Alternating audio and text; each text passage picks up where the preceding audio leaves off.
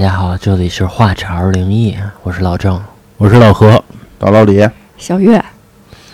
时光飞逝，岁月如梭，今天又到了我们话茬儿灵异的时间了。然后接下来呢，先有请小月来第一个节目。嗯我先给大家分享第一个故事啊。这个故事是我在网上看到的一个故事，他分享的是自己舅舅的一件亲身经历，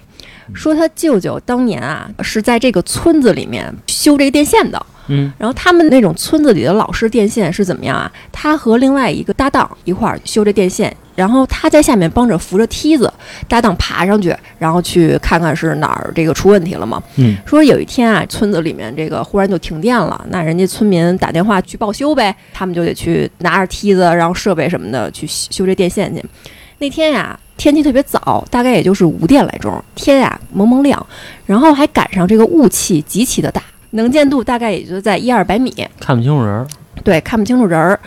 呃他舅舅的这个搭档先爬上去嘛，然后扯了扯这电线，看看有什么毛病。他舅舅在下面帮忙扶着梯子，然后修着修着呢，他舅舅就听见那个搭档在上面说：“哟，老吴，你看看那是什么东西啊？”嗯，然后他舅舅就顺着搭档指的方向就往那边看嘛，就发现呀、从这个远处隔着这个雾气，朦朦胧胧的看着有一团红色的东西，特别快速的在向他们这个方向走。哎、嗯两个人就奇怪说：“这是大早上咱碰着一什么呀？红狐狸吗？这是速度跑得这么快。”然后两个人正跟那儿犹豫着呢，结果呢，等到那个红色的东西近了一点儿，雾气也稍微散了一点儿，就看清了嘛，发现呀，那是一个穿着红袈裟的一个和尚。嗯，哎，俩人就挺奇怪的呀，就说大师，您这个早上起来这是去哪儿啊？就好聊嘛，说跟人聊聊。然后这个大师啊，感觉呢有点摇头晃脑的，说话呢全是那种文言文儿，跟他舅舅那个搭档说了一句古诗词，嗯，说此酒甚美，你可愿与我共饮？活家伙啊然后那没回来，鹅鹅鹅， 啊，然后这俩人就惊了呀，说大早清儿呢碰上这儿一神经病嘛，玩 cosplay 呢。他舅舅那搭档就说啥供饮不供饮的呀？说哥们儿，我这修电线呢，我干活呢，我不能喝。嗯，然后说说着说着呢，但是那岁数人可能也好喝酒，说还抻着脖子说看看你那是啥酒。然后嗯，那和尚呢，就从那个袈裟那个布口袋里啊，掏出一个小葫芦来，自己喝了一口。喝完之后又给盖上，就藏得严严实实的，嗯不让他看。济公，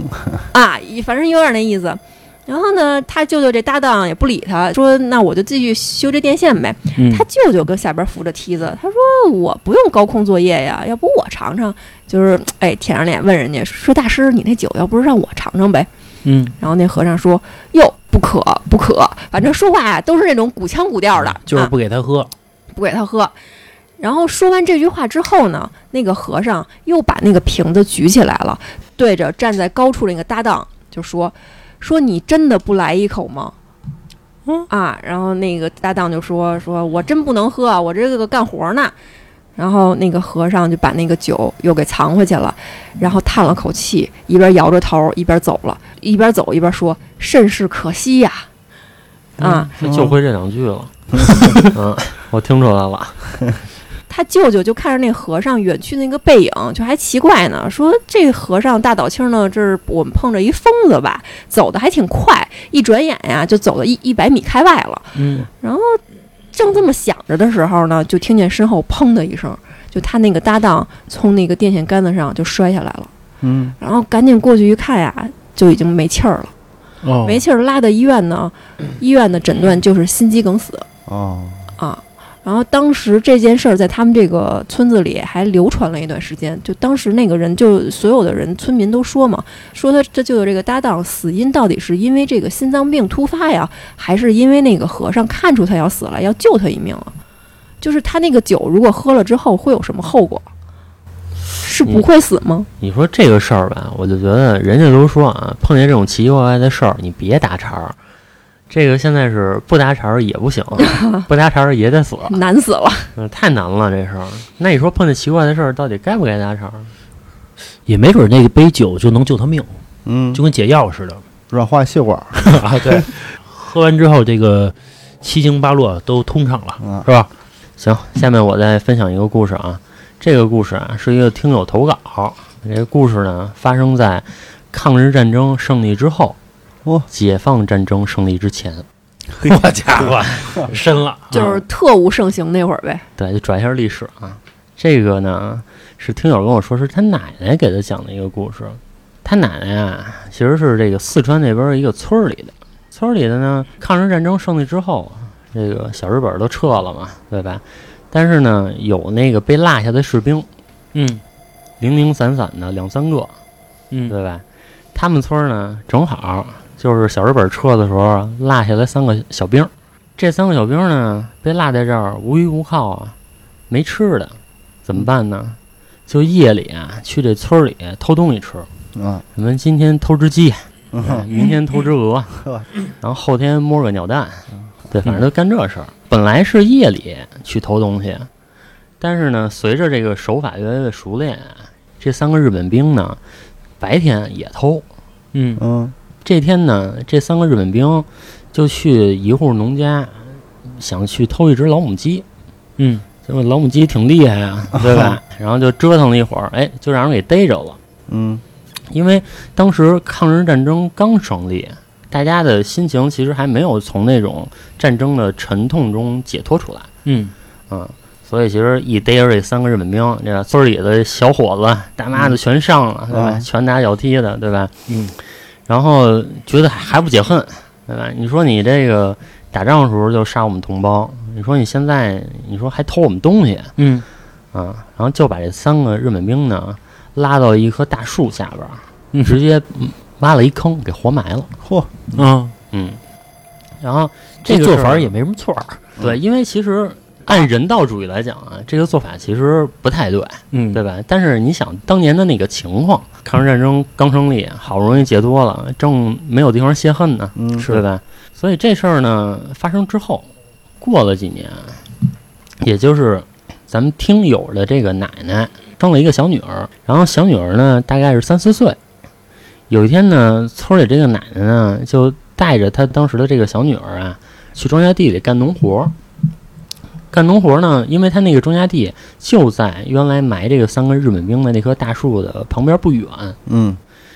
一般都是大人在那儿干农活，孩子在那儿自己瞎跑瞎玩儿嘛，是对吧？这个时候，那个孩子呢，突然跟咱们听友那个奶奶就说：“ 说妈妈，你看，说那边儿有三个人在那儿蹲着呢，然后还嗯看着我。嗯 这时候他妈一来说：“哪儿有人啊？”说这个小孩儿别胡说八道。然后这个小孩儿就说：“你看，那儿真的有人。”嗯就是就是三个人，三个男人在那儿蹲着呢。这个时候啊，他妈就想起了头两年那个事儿了，啊正好就是在那棵大树下还埋着三个日本兵呢，对吧？嗯一下儿听完他这个闺女这么说，后脊发凉啊，啊然后就直接把他闺女给抱起来了，说别瞎看了，说也别瞎说了，咱回家，咱不在这儿待着了。结果抱着他这个小闺女呢，就往回走，刚走没两步，然后呢，小闺女又说话了，说妈妈妈妈，他们跟过来了。我操嗯然后这个时候，他妈一听这个，直接把孩子眼睛捂上了，然后就一路往家跑，啊说别再看了，然后说也别再胡说八道了，咱现在就回家。嗯，然后在路上的时候呢，又没走几步，这孩子又说说妈妈，你听他们在我身边哭呢。嚯！然后这个时候啊，这当妈的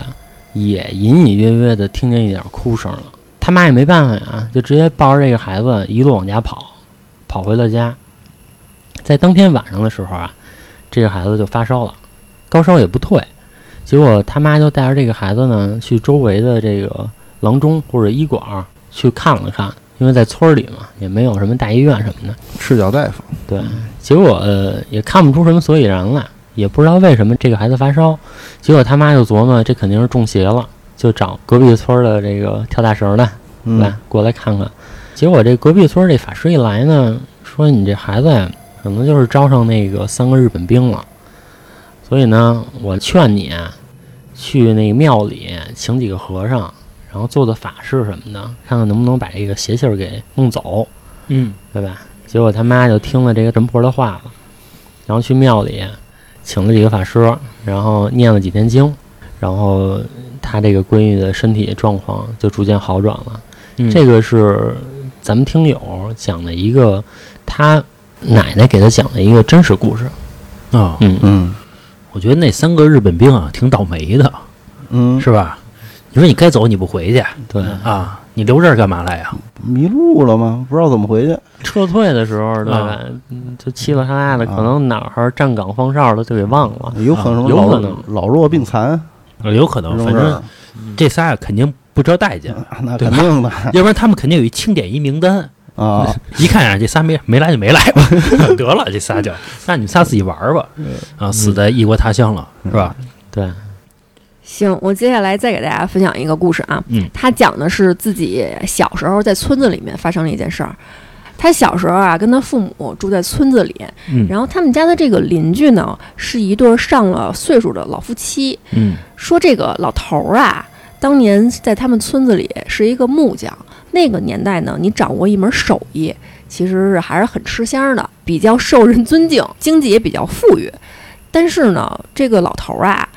年轻的时候脾气特别不好，嗯有点儿自视甚高，爱喝酒，一喝酒呢就去打媳妇儿。嗯，说年轻的时候娶了一个媳妇儿，让他给打跑了，就是可能打得太厉害，直接就跑了。受不了了呗。啊，然后这可能方圆的这几个村子里啊，都知道他这他这方面名声不好，都不愿意把姑娘嫁给他。嗯等到三十多岁了呢，才娶了这个老太太。嗯老太太当年还是很年轻的啊，但是嗯为什么愿意嫁给他呢？因为这个老太太呀，也算是二婚，之前呢也有一老公嗯啊，也打跑了，呃，倒不是打跑了，然后并且呢，这老太太呀不能生孩子，没办法，就只能嫁给这老头儿了。嗯嫁给这老头儿之后呢，还是嘛，每天过的都是三天一小打，五天一大打的日子。嗯说有一回，这个老头儿喝了酒，把他打得非常严重，一只耳朵就打聋了哇。后来呢，他们这个村子里面就都管这个老太太叫聋子婆婆，哦这也就是这个故事开始的这个背景嘛。嗯说这个聋子婆婆跟这个老头儿一块儿生活，其实日子过得特别惨。嗯老头儿呢，打骂那是常有的事儿，有时候还不给他饭吃。也是因为这样，分享故事的这个楼主他妈妈心善嘛，嗯经常拿自己家的一些食物去接济这个老太太，才嗯给她一口这个饭吃呗，嗯勉勉勉强强能生活下来。也挺惨。对，挺惨的嘛。然后这个聋子婆婆呢，在这村子里面，因为也是外村嫁进来的，再加上又耳朵又不好，也没有什么朋友。然后说有一天下午，他妈呀正跟这个屋里面睡午觉呢，嗯然后睡着睡着呢，就模模糊糊的就看着那个聋子婆婆呀站在他们家门口，也不进来，嗯好像是在朝他呀招手。嗯他妈朦朦胧胧的呢，也朝他招手，想让他进来呀。然后聋子婆婆呢，就摆了摆手，朝他乐。他妈这么一怔吧，就醒了，说这是怎么个意思？我这是做了个梦呗。又想翻个身继续睡，结果呢，又梦到了同样的场景。嗯嗯，他妈再一醒来啊，一发现啊，这个屋子里啊印梁儿，当时他妈就觉得呀，这事儿不太好，是那聋子婆婆走魂了，是他们当地的一个称呼。这个走魂可能就是咱们之前分享过的叫生灵离体啊，啊。魂儿出来了，对，然后他妈呢就把这个楼主和他哥哥都叫进来了，说你们今天可别去他们家。然后呢，果然到了当天晚上，就传来了这个聋子婆婆在家里去世的消息。哎，这老太太就死了。那老太太死了之后呢，这个老太爷因为对她不好嘛，也不怎么给她好好的去发送她，还是这个楼主的妈妈帮着忙去处理的这件事儿。然后这个老头儿啊，死了老婆也没特伤心，说他大概在多少年前呀、就跟同村的一个寡妇勾搭上了、啊啊，然后也不顾村里的这个闲言闲语，就搬过去跟那寡妇一块儿同吃同睡去。刚才不是说这个聋子婆婆不能生育吗？他们两个就领养了一个儿子。这个儿子呢，因为看不惯这个老头儿的所作所为，所以也不回这个家。嗯然后关系也特别不好。等到过了几年之后呢，哎，也就是说这个聋子婆婆跟这个寡妇全都去世了嘛，就剩下这个孤寡老头子一个人了。嗯儿子也不管他，岁数也挺大的了，就过上了当初跟聋子婆婆一样的生活，也没个饭吃，偶尔呢就是靠他妈接济一碗剩粥剩饭的，嗯有时候饿得受不了了呢，还上他们家呀要几个这个白萝卜给煮了吃了去。嗯说在这个老头儿大概七十多岁的时候，嗯有一天啊，他忽然啊把这个村子里的人都走访了一遍，说这个跟他有仇有怨的呢，就上人家里啊就指桑骂槐的就诅咒人家，说你对不起我，你们这辈子都甭想好过，我死了你们也别想好。然后对他稍微有点恩情的呢，就谢谢他，说我这辈子呀，我确实挺混蛋的，下辈子呀，我要是有机会，我会报答你们的。转了一圈之后呢，就转到哎这个楼主他们家了，嗯，然后就跟他妈说说你呀、真的挺善良的，我确实我也很谢谢你。你看现在我也这岁数了，后面的事儿呢我也管不了了，不能报答你了。你看他呀天天来找我，我也呀、活不长了。然后他妈一听这话也也吓着了，说这他指的是谁呀、那这是不是就那聋子婆婆就害怕呀，连哄带骗的就给人轰走了。嗯，轰走之后呢，然后当天晚上，这个老头儿就在家里面上吊死了。等于是他们这个隔壁就绝户了嘛，嗯然后这个嗯家里人也还是挺害怕的，说要不然就搬走呗，搬到了这个县城里面。搬到这个县城里面之后呢，偶尔听说起来说这个老太爷因为去世之后呢，跟他收养那儿子关系不太好，就算是草草的就给埋了嘛，在他们村子里。嗯埋完之后呢，说这个他收养这个儿子呀，也生了一个小孩儿。这个老太爷跟自己的儿子处的不太好，但是跟这个小孙子处的特别好，嗯特别疼他。老太爷年轻的时候啊，会酿这蜂蜜。弄了一罐这个蜂蜜去给他那小孙子送过去，因为小孙子跟这个楼主是同学嘛，经常是大家一块儿说抢这蜂蜜喝，那么一抢这个罐子就砸地下了，小孩儿也也不怕脏，就趴地下就跟那儿舔，啊嗯，然后等到他们搬出这个村子里面，又过了十多年之后，有一天，这个楼主忽然就听说，就是老头儿这个小孙子啊，有一天在路上啊，出了一个意外，说是喝了酒，骑着摩托车出门儿撞在护栏上了，当场这脑浆子什么的就全出来了，就死了。嗯然后死了之后呢，当时大家都以为啊，可能就是一个意外呗。但是他妈跟他说，说这个小孩儿在死前一周，他们家出了一个挺邪性的事儿，说这个也就是老头儿收养的这个儿子，他们家养了一只狗，这个狗啊，当天跑到这个老太爷的这个坟上一直叫。然后当时村子里的人呢，就劝他说：“你啊，你要不给这个老太爷烧点纸吧，毕竟是他对你好不好的，还是养育你一场嘛。但是这个儿子可能是真的跟他这个养父关系特别不好，他干了一件什么事儿？他不但没给这个老太爷烧这个纸，他直接把那个狗给打死了。哦，然后结果就这样，这个一周之后，他自己的这小儿子就出了一个很严重的车祸，就去世了。当时这个村子里面的人就很多人都说嘛，说这个老太爷呀、可能就是因为觉得对自己不好，把他儿子给提了走了。嗯，那就分享了这么一件事儿。 这个这老太爷有点活该了，嗯，你干嘛老打人家呀？是对吧？差不多得了就是成瘾，啊。打顺手哎但是了，但是这个就是我有听过啊，就是如果说你最近比较不顺，嗯或者说你这两年比较不顺，嗯其实很有可能是跟你的上一辈有关。嗯就是你已故的那些祖祖辈辈，你是不是没给人家烧纸啊？嗯嗯。对吧？我觉得去祭拜一下也是好的。哎，你每次给你姥爷烧纸，你去吗？去啊，每次都去是吗？每次都去。我经常不去，都是比如给我姥爷烧纸啊，包括给我爷爷烧纸啊，都是我爸妈去。就是以前那会儿，我小那会儿啊，也是，嗯我妈什么就说你啊，你甭去了，你小时候是，因为我啊我觉现在也得是这个可能跟就是相处的这个情感什么有关系。就比如说，有的人就可能跟他爷爷关系就没有那么好，也不是， 嗯就是我想不起来他的忌日，我不知道，我没记嗯住。然后他们烧纸的时候呢，比如今天晚上正好我在外玩呢，嗯，他就说今天晚上烧纸啊，然后我说那我可能去不了，啊 他说那我们就去吧，啊啊一般情况下都是这样的啊。行，我分享一故事啊，这是我现在一同事他给我分享的，他们家里边发生一事儿。嗯有一次啊，他跟他妈还有他小姨还有他大姨一块儿出去玩儿去，就去外地去旅游去。啊旅游的时候呢，他们四个人呢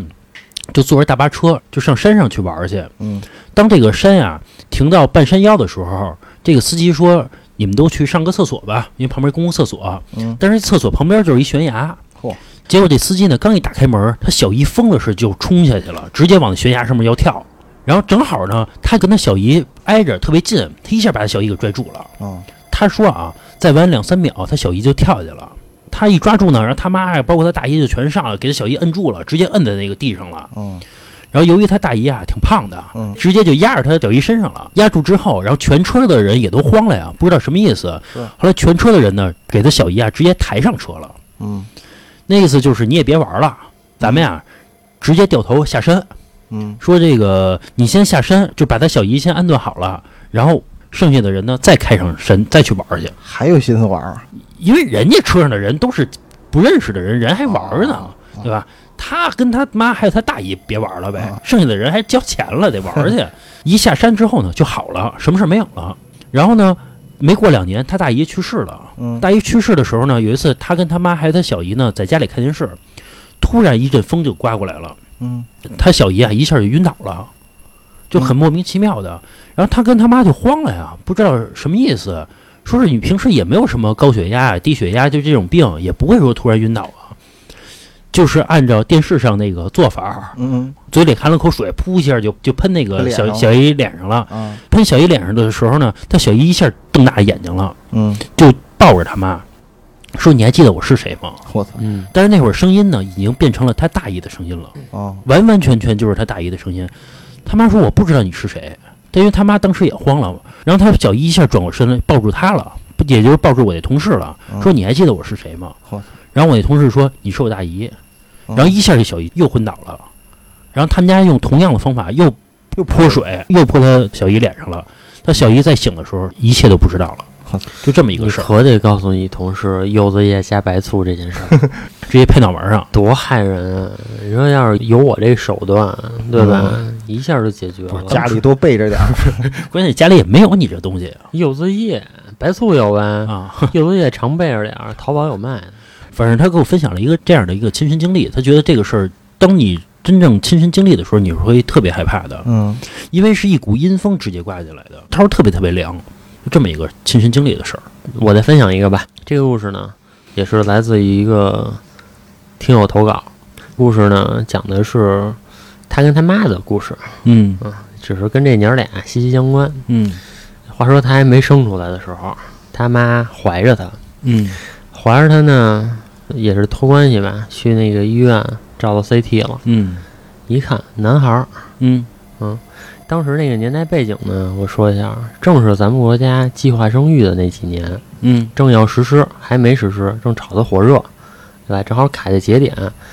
正好他妈一看，哟，男孩儿，这得赶紧生啊，对嗯吧？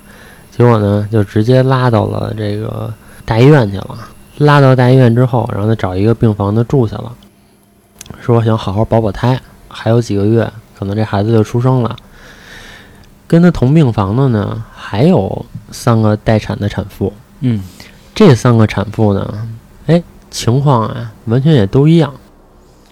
就也都是怀儿子，嗯对吧？还是那个年代，我觉得还是有一点儿重男轻女，嗯怀儿子，然后觉得找一个相对设施啊设备稍微好一点的医院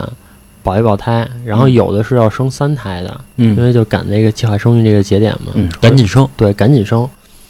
这时候呢，病房里四个人，四位产妇，但是嗯其实是八条生命嘛。是对是，第一晚上呢，相安无事，大家睡觉了，嗯对吧？也互相都认识了，有说有笑的。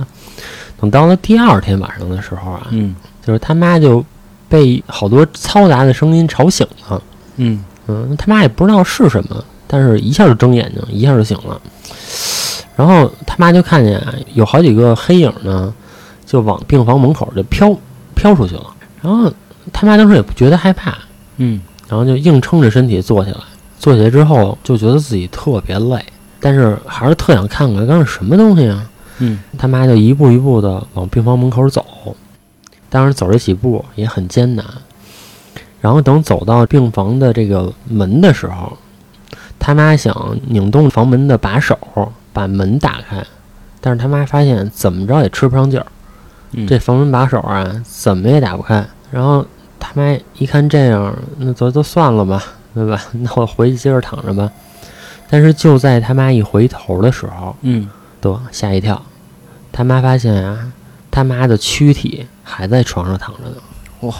灵魂出窍，对，嗯他妈当时就慌了呀，尽力的让自己心情平复下来，嗯又一步一步的往回走，走回了床边上，哎，慢慢合着自己这个躯体再躺下，嗯哎，一躺下。据他妈当时回忆啊，就跟这个睡觉的时候，有时候这个腿嘣动一下，抽对筋儿了。吧？抽一下筋儿，说这个一躺下，然后就感觉就跟浑身抽了一条筋儿似的，嗯哦这时候觉得肚子疼，嗯，就醒了，然后醒了之后觉得肚子疼，是不是要生了呀？就这个感觉。嗯，结果呢，临床那几个呢，也都醒了，也都有这种感觉。结果呢，在同一天，这个病房四个产妇就把孩子都生下来了。哦嗯嗯，但是这个其实不是最离奇的一件事儿，最离奇的是在生孩子之前，他妈已经照过 CT 了，而且这一屋子人都照过 CT 了，都是男孩儿。嗯虽然说这个可能不合法或者不合规啊，嗯但是他们确实是做了这件事情了。嗯，但是他们四个人生出来的全是女孩儿。嗯这个很离奇了。嗯据咱们这个听友说呀，说后来他妈有问过，就是一些老人，嗯老人就说呢，其实，在你要生孩子的时候，啊可能有好多的这些，不管是孤魂野鬼也好，还是说有这种投胎令的也好，可能都想得到这次机会，嗯他们是有一个竞争关系的。嗯嗯嗯但可能在特定的地点、特定的时间，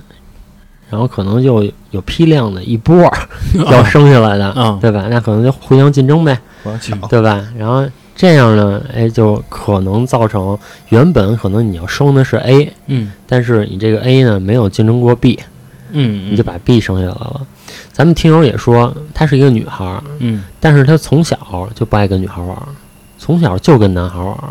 什么爬树啊、翻墙、打鸟，嗯小时候就玩这些。他喜欢男孩吗？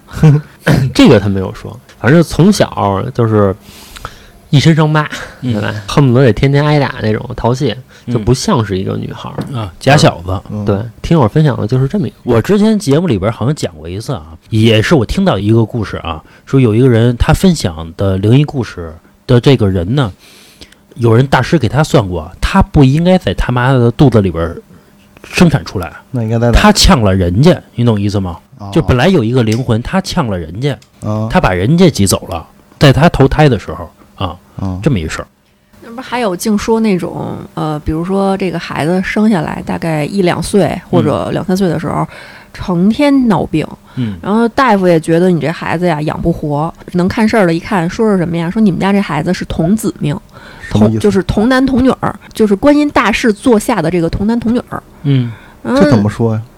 就是他来这个人世历劫这一遭，人家就要走了。啊，啊、哦你是留不住他的。那你要怎么破？因为对于他们来说，你这一世几十年光阴其实很短啊。嗯你要是非想跟他留这一世的姻缘，就怎么着？你给他烧一童男童女儿当替身，哦，哦啊，给他留住。你考虑过人童男童女儿的感受 吗？人家不想留下 呀，啊，本来我都修成仙了，你现在让我当人 当人啊，我降了一维度嘛，这要放在不《止西游一记》里的桥段，嗯嗯就得找观音理论去了。啊 啊上天，啊啊，你不是蒙观音吗？是吧？啊，蒙人。我还记得以前小时候咱们看过《新白娘子传奇》，嗯，里边是呃这白娘子给自己许愿嘛，在这观音大士下边嘛，观音大士下边摆了几个小瓷娃娃似的，有一个是这个小状元，还有几个是这个很普通的人了嘛。他把自己的状元啊放自己肚子里边了，啊，把普通的这个一小男孩、小女孩吧放在另外一人肚子里边了。不是你说的那嗯个，不是小状元，那是文曲星。那你怎么把好的往自己 这肚子里他揣嗯呀、有这本事，你要有这本事，你往你肚子里揣什么呀？千年 蛇妖，千年蛇妖是。啊，好，中间插播一下啊，有喜欢我们的朋友可以加我的微信二二八幺八幺九七零，我再说一遍二二八幺八幺九七零，加我微信，我把你拉到微信群里面。节目继续，我接下来再给大家分享一个故事啊，他讲的其实是自己亲戚家的一个哥哥，就是很离奇死亡的一件事儿。嗯说那一年呀、是他姥爷去世，呃，去世完了之后呢，全家人都去帮着出殡嘛。出完殡之后，当然就是很伤心了，尤其是他亲戚家的这个哥哥，说他姥爷就喜欢这个哥哥，这哥哥当然就是扑到这个棺材上，也就是很伤心嘛。然后，因为这个哥哥家呢，家庭条件不是特别好，所以岁数不大的情况下呢，他就没有再继续考大学，就是去了郊区的一个电子厂去上班了。然后等到出完殡之后呢，由他舅舅就是骑着这个小电动摩托车给送到了这个郊外的电子厂，是有宿舍的嘛。嗯。那个时候是晚上八点，然后这个楼主呢也回自己大学宿舍去去等着明天去上课嘛。然后等到过了半个小时，大概是八点半的时候，突然就接到了他妈的一个电话，说你快来吧，你哥出车祸了，让一个摩托车给撞死了。等于是这边刚拾到完自己姥爷的这个丧事儿，马上又听到自己哥哥出这事儿了，就是当然就很伤心嘛，一边哭着一边又又去往那太平间去。然后说到了这个太平间呀，就大家都特别奇怪，说奇怪什么？当时交警也在，然后这个电子厂的，就是他哥哥的这个舍友也在，然后他舅舅全家人当时也在嘛。你尤其是他舅舅啊，这个父亲刚死，儿子又没了，就是很伤心嘛。然后就聊，就说当时提起这个事儿特别奇怪的是谁？是交警。交警做现场勘查的时候就说，他哥哥出事的地点离电子厂大概步行要有一个半小时的距离。嗯，然后他哥哥呢，在八点的时候回到了这个厂子里面，八点半出了车祸，也就是说这半个小时怎么走了一个半小时的路程，并且他哥哥穿的还不是回家的那套衣服，当时他所有的这个就是他哥哥的这个舍友都说没有见过他有这么一套衣服，就是黑衣黑裤子，嗯好像是纸人穿的那种衣服，嗯然后当时这个也算是成了他们当地的一个悬案了。然后撞他哥哥的司机，一个岁数也不大，骑一个小摩托车，说我当时啊，我骑的速度不快，嗯前边我根本就没有看到有人出来，我也不知道怎么一眨眼的功夫他就倒地上了。然后他哥哥全身没有伤痕，就是这个脑后轻微的有这么一个碰撞，但是这个人就是没了。这就是他哥哥非常离奇的死的一件事儿。当时呢，他们村子里有两个说法，一个是说他哥哥穿着别人的衣服是替别人死了，这是一个说法；还有一个说法就是联系他哥哥穿的那个衣服嘛，黑衣黑裤子，就说是因为他姥爷实在是太喜欢他了，把他给拽走伺候自己去了。嗯然后经过这件事儿之后，这个全家人就是肯定很伤心啊。伤心之余，过了几天，然后他妈妈就梦到了他哥，说他哥腿上有一个旧伤，一到夏天就开始就是长那种脓包，就很疼。然后他妈梦到了他哥呢，好像拿着一个小花瓶儿，然嗯后就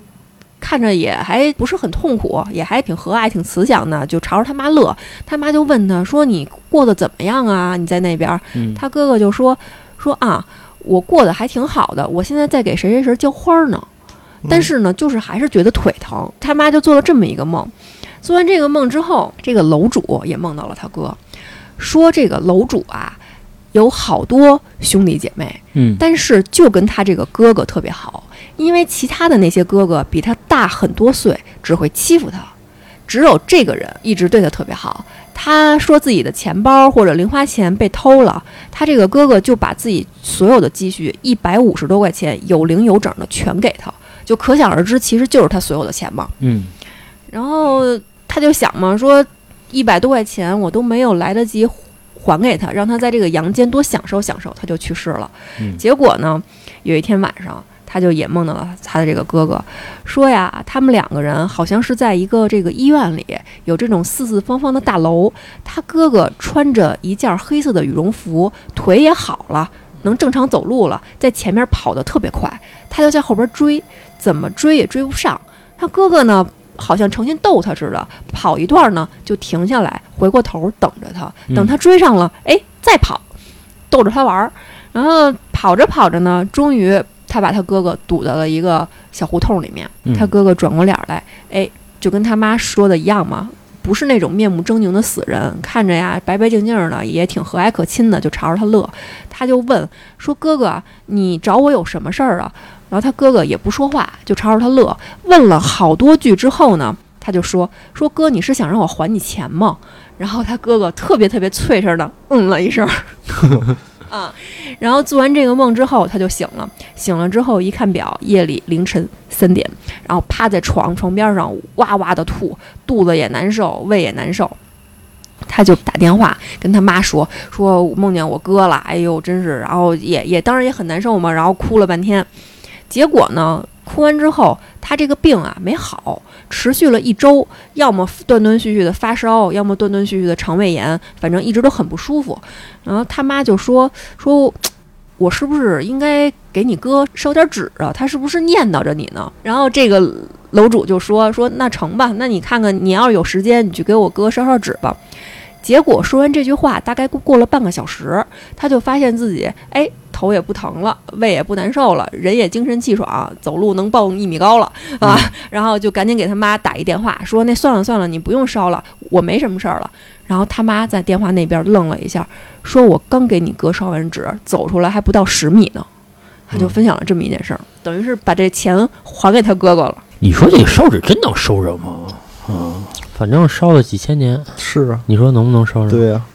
嗯那这个在咱们阳间，那纸那么不值钱，一到那边就那么值钱啊、他收的其实一部分是纸钱，还有一部分是你的心意。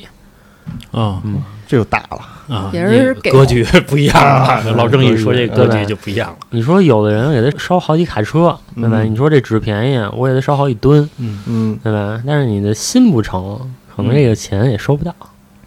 也有可能是格更局，老郑一说更多的是就是活人自己的一个心理安慰。啊啊啊，嗯是。哎，对，老郑，你姥爷去世的时候，你们不是开着车吗？你会在每次拐弯的路上或者过桥的时候扔点纸钱儿或者扔点儿铜板什么的吗？是纸钱儿吧？这个没有，呃，我们我家是们那边有我们家是有。每次一路过桥还有拐弯的时候，对，会扔那个就是人民币钢镚儿，钢镚儿，对，会扔那个啊、嗯纸钱儿现在不让扔，你要扔啊，嗯环卫逮你，真逮你。嗯，哎，对，你姥爷出殡的时候有那个砸什么盆儿吗？摔盆儿吧，摔盆儿是吧？好像是没有吧？我记不清楚那了。得是应该不是你，那给你儿子吧对儿子儿子长长子子长孙，哦不是长子，不是长孙，就哦那是长子要没了呢？次子。次子，嗯这孙子不行，哎，一般不都小孩摔吗？不不不不是长不子是，摔，咱们有一兄弟嘛，对吧？就是那个王哥，嗯，王哥他爷爷出殡那天，嗯等于就是王哥他爸是，摔的那个盆儿，我这我记得特别清楚，而且我当时还不懂，嗯然后还问我，我说这什么意思？嗯，是不是有专门摔的？不是不是这么回事，就是长子摔，因为我们家老人去世的时候，我大爷就是摔那盆儿来的，嗯，就是摔完之后，然后那车就可以开走了嗯是，啊，行，刚才这个聊到了出殡的事儿，我也给大家分享一个关于出殡的事儿。嗯这个事儿啊，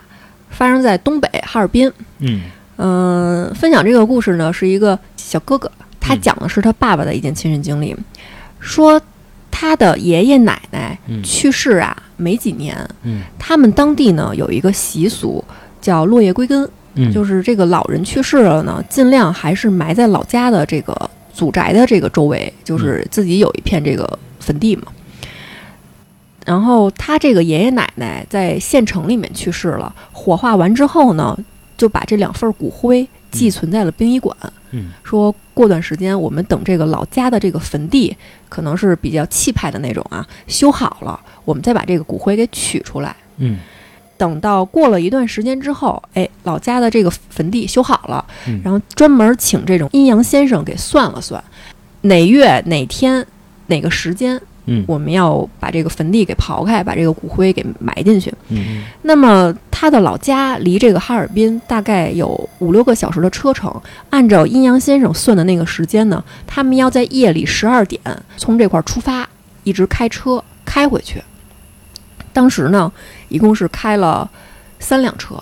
头车呢就只有他爸一个人，然后把这个后备箱都给放下来了，就是很很宽敞嘛，就放了两个骨灰盒。嗯然后后面呢还有两个车，可能都是 G L 八这种的，然后一路呢就沿途着顺路把他们这些亲戚全给捎上，我们就一路开回去。那年是个冬天，嗯再加上哈尔滨嘛，这个雪下的非常非常大。呃，那天又是按照阴阳先生算的时间，凌晨十二点出发，一边走，这个雪呀就下得越来越急。他爸年轻的时候呢是开大货车的，所以对这个路况的掌控呢，其实还是挺明白的。也想着呀，我也不用看导航，因为这条路年轻的时候天天走，因为比较晚，路上也确实是很就是很难得能看见一辆车。再往前开着开着呢，就一辆车都看不见了，就是这个车灯就是他们这个三辆车，往前开着开着呢，到了一个岔路口。按照他爸的记忆，往这个老家走，就直接就是往前开就行。但是导航给他导的呢，是让他往左边这个岔路走。他当时想啊，是不是呃，我很多年没开这个车，然后路开始翻新了，变了，我是不是这种情况下，我还是应该听导航的呀？哎，他就听导航的了，向左拐，走了这个岔路口。走了这个岔路口之后呢，一开始啊，开了大概一两公里的时候，发现啊后面还有车灯，也就是说后面那两辆车还跟着他。再开了十分钟之后，后面的车灯看不见了，就是茫茫雪原呀、四野无人的，只有两处光，一个是自己前面的光，一个是脑袋顶上的大月亮。后面那辆车不见了，他说停下来说看看后面那辆车在哪儿。下车一看，那个雪呼呼的灌进来，压根儿就看不见后面那两辆车的踪迹。说打电话没有信号，然后他就奇怪说：“这可怎么办呀？我这上哪儿找他们去呀？因为雪下的大，所以车速并不快。这种情况下，怎么还能大家走丢了呢？”就在他犹豫的时候，他就听见呀有人敲他玻璃，然后他就看过去，借着这个月光啊，发现呀有一个把自己裹得严严实实的，穿了一身大袍子的，并且戴了一个大毡帽的人，就跟他说：“说老乡，我跟你啊顺路，你能把我捎回去吗？”他爸当时呢，第一个想法是，就说：“兄弟，你不知道我这车是干嘛的，你要不你再等等别人吧，我真的我不能捎你。”然后那个人呢就说：“说啊，咱俩呀路确实很顺，你能不能把我捎回去？我给你钱。他爸呢又拒绝了一次，说我真的不行，你你这个车你真的不能上。然后那个人呢听了这话之后点了点头，扭脸就走了。他爸呢在这边，因为刚才出去之后呢，可能这个雪呀迷了眼了，说一揉眼睛，再一抬头，那个人就不见了。这个茫茫雪地，借着月光看啊，一个脚印儿都没有。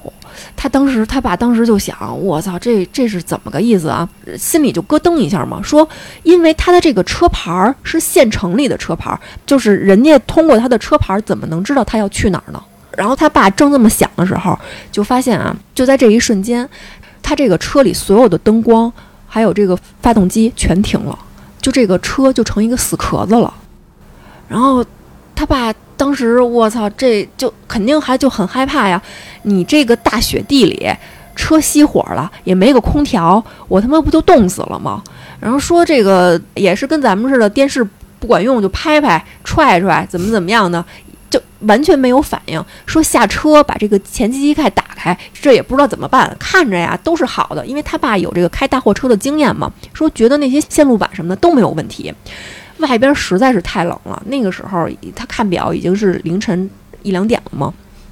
冻得受不了了，又回车上去坐着去，就坐了这么五分钟，这个车呀还是一个死壳子，然后打电话没有信号，实在实在不知道怎么办了。就在这个时候呢，旁边啊过了一辆拉木头的一个卡车，停在了他的边儿上。那个司机好心嘛，敲了敲他那车门儿，说：“兄弟，你这干嘛呢？车坏了是吗？”然后他爸就说：“是啊，我这个也不知道怎么回事儿，这个车忽然就就失灵了。”然后那个人家那个好心那大哥说：“那行，我帮你看看吧。”人家那个人一上车，一拧钥匙，车就启动了，往前开了两步，又倒了两步，说：“你这没问题啊，这都是好的呀。你看这个空调也能使，什么雨刷器什么全能使，一点事儿都没有。”然后他爸就是肯定还是千恩万谢的嘛，谢谢人家，说行吧，那我就开着车就走呗。这回怎么走啊？他也不敢听导航的了。我再往前走，我去哪儿啊？又给退回去了，就是退到了当时进来的那个岔路口。然后退回去之后啊，发现呀，嗯，他后边那两辆车都跟那岔路口那儿等着他呢。所有的人全下来了，一个个的都很焦急，都特别着急。然后看见他之后，哎呦，就跟那儿叫啊，说哎呦，可在那儿呢，在那儿呢，可他妈找着了。然后他爸就把车停那两辆车旁边了嘛，这一家子人就全围上去了。也是因为着急，就开始跟那儿骂，说你他妈干嘛去了？我们给你打了上百个电话了，你也不接，你这是去哪儿了？刚才在这岔路口，我们这儿一个劲儿的滴滴你，说不让你从那儿走，你就是不听。那条道怎么可能去老家呢？然后他爸呀，这也稀里糊涂的，也不知道就是这这我怎么回呀、这话，他爸说我进岔路口的时候，我看着你们这两辆车都跟着我呢呀。那几个亲戚说不可能，我们一直就跟这儿，压根儿就没有动，等了你四个小时。他爸说怎么可能呢？咱十二点从家里出来的，现在不是刚两点吗？然后他那亲戚说说你他妈看看表，现在几点了？然后一看表，果然已经快六点了。等于是他爸呀，在那个不知道是哪儿的这个小空间里，多耽误了四个小时。然后等到他们顺利的把这个骨灰运到老家下葬之后，他爸接到了一条信息，是交管局发来的，说你哪号哪号在哪个哪个路口闯红灯了。然后他爸说不可能啊，说一看这个日期，就是他那天在那个小岔路迷路的那一天。他爸一开始想啊，去这交管局我申诉一下呗，结果人家当时啊就把那个视频给发过来了，说你看没问题，就是他的车。他就分享了这么一件事儿，说这么多年他爸一直都没有弄明白这件事儿到底是怎么回事儿。他这个要搭车的那个人要是上了车了，嗯我觉得后果不堪设想。我还以为问路那个啊他是想把你引到正道上了啊，你迷路了，你拉上我，啊哎，你要这么说，也有可能，也有可能是更害他呢。嗯，但是从后面的故事来听的话，应该不是什么好人那个。缺了大德了，比如说茫茫大雪的，前面能见度也不高，嗯，给你引个什么山沟子里边去，啊是都有可能。对，尤其是大车一陷进去，那可出不来，可不，这人在他妈出不来就冻死里边了，有可能。嗯反正这个故事我觉得不错。好，今天节目就到这儿啊。就离奇的故事每天都有，时不时的都在发生。我这个赶上的故事其实也不少，对吧？最近我还发生了一些邪门的事儿，然后我觉得在后面的节目啊可以分享给大家，好吧？然后今天节目先到这儿，大家再见，